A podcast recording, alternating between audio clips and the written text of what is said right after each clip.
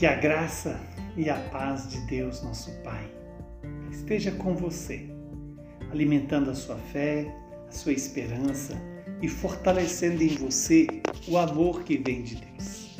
O amor que também nos leva a Deus. E é esse amor que Deus quer nos dar a cada dia. O evangelho de hoje é João capítulo 16, versículos de 16 a 20. Naquele tempo, disse Jesus aos seus discípulos: Pouco tempo ainda, e já não me vereis. E outra vez, pouco tempo, e me vereis de novo. Alguns dos seus discípulos disseram então entre si: O que significa que ele nos está dizendo? Um pouco tempo e não me vereis? E outra vez, pouco tempo e me vereis de novo? E eu vou para junto Diziam, pois, o que significa este pouco tempo? Não entendemos o que ele quer dizer. Jesus compreendeu que eles queriam interrogá-lo. Então Jesus disse-lhes: Estais discutindo entre vós, porque eu vos disse: pouco tempo e já não me vereis, outra vez, pouco tempo e me vereis? Em verdade, em verdade eu vos digo: vós chorareis e vos lamentareis mas o mundo se alegrará. Vós ficareis tristes, mas a vossa tristeza se transformará em alegria. Palavra da salvação. Glória a vós, Senhor.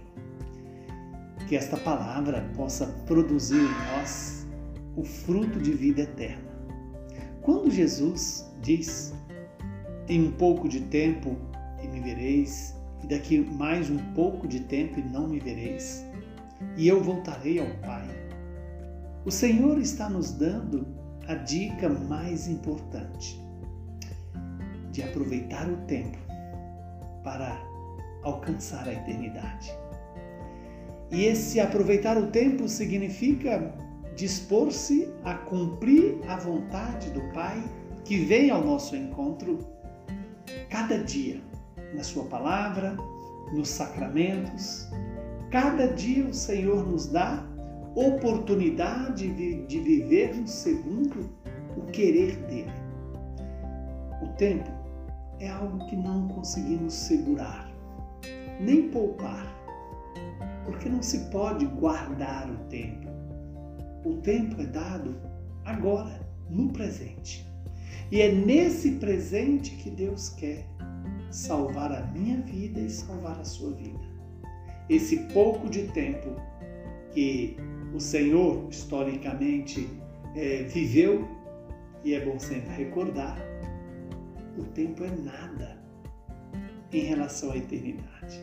Por mais que vivamos anos, décadas e às vezes até século, isso comparativamente à vida eterna é absolutamente irrisório.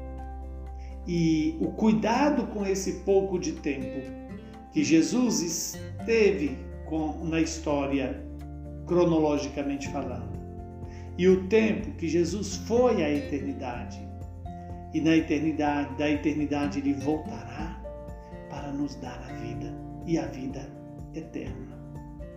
É aí que nós temos que estar atentos a este a esta consequência que nós escolhemos para sempre, na eternidade.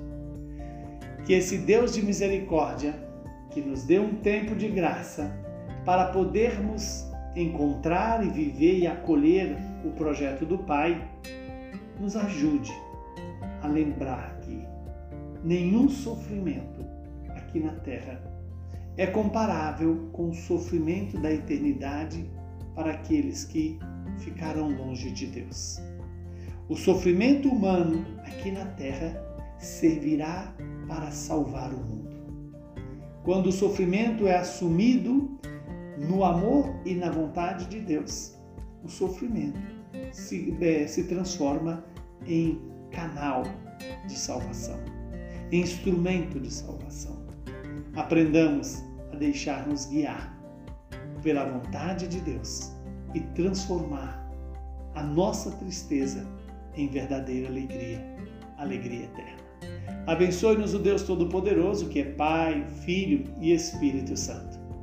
Que Deus seja a nossa força, a nossa esperança, a nossa alegria. Fique em paz. E não esqueça, peçamos o Espírito Santo para perseverar na vontade do Senhor.